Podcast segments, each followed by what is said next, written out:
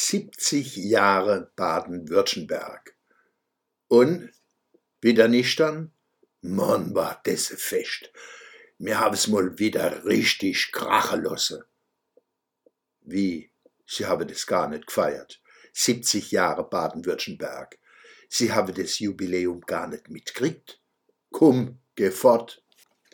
Aber wundern tät's mich nicht weil in viele folgsam framenden Medien FFM alles ganz klar gehalten wird, was mit uns selber zu tun hat. Baden, Württemberg, Baden-Württemberg, Deutschland, bloß nicht. Faste breche das ganze Jahr, wenn sein muss. Bloß nix eigenes. Man kriege ja schon kaum noch Ostern, Pfingsten und Weihnachten auf die Reihe der Tag der deutschen Einheit. Pff, noch viel weniger 70 Jahre Baden-Württemberg. Umso mehr ist zu schätzen, dass die in Heidelberg erscheinende Rhein-Neckar-Zeitung RNZ in ihrer Wochenendausgabe vom 23. 24. April dem Jubiläum zwei komplette Seiten gewidmet hat unter anderem wurden einer Reihe von Kurpfälzer Persönlichkeiten folgende Fragen vorgelegt, so auch mir. Die Fragen stellte Redakteur Alexander Albrecht. Frage RNZ 70 Jahre Baden-Württemberg, ein Grund zum Feiern? Antwort Seit wann gibt's das Land Baden-Württemberg? Genau, seit dem 25. April 1952.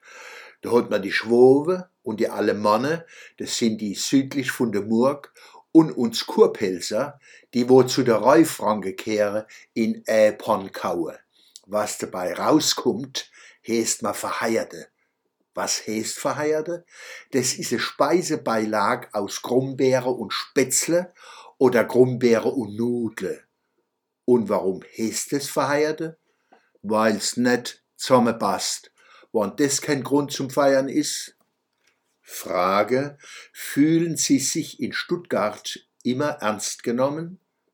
Antwort, wie oft fahre ich ums Morgenrot empor aus wüsten Träumen. Stuttgart, ach Stuttgart, liebst du mich noch?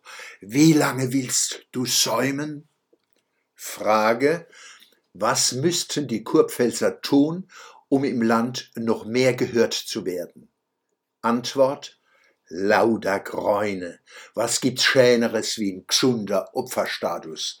Wann mir mal richtig losblarre, kenne die Schwobe sich auf was gefasst mache.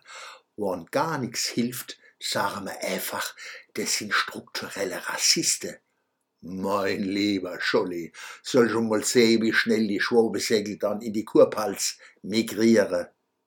Und warum nicht? Schaffer sind sie jo. Die fleißigste im Vielvölkerstaat Baden-Württemberg sind die Schwobe. Platz eins beim Fleiß für die Schwaben. Und wir Kurpfälzer unterlassen alles, was die Schwaben in dieser Frage als Provokation empfinden könnten. Frage, wem fühlen Sie sich verbundener, Badenern oder Pfälzern? Und warum? Antwort, beiden. Warum? Darum. Frage, was halten Sie von den Schwaben? Antwort, ach Gott, was soll ich sagen? Die kennen ja nichts dafür.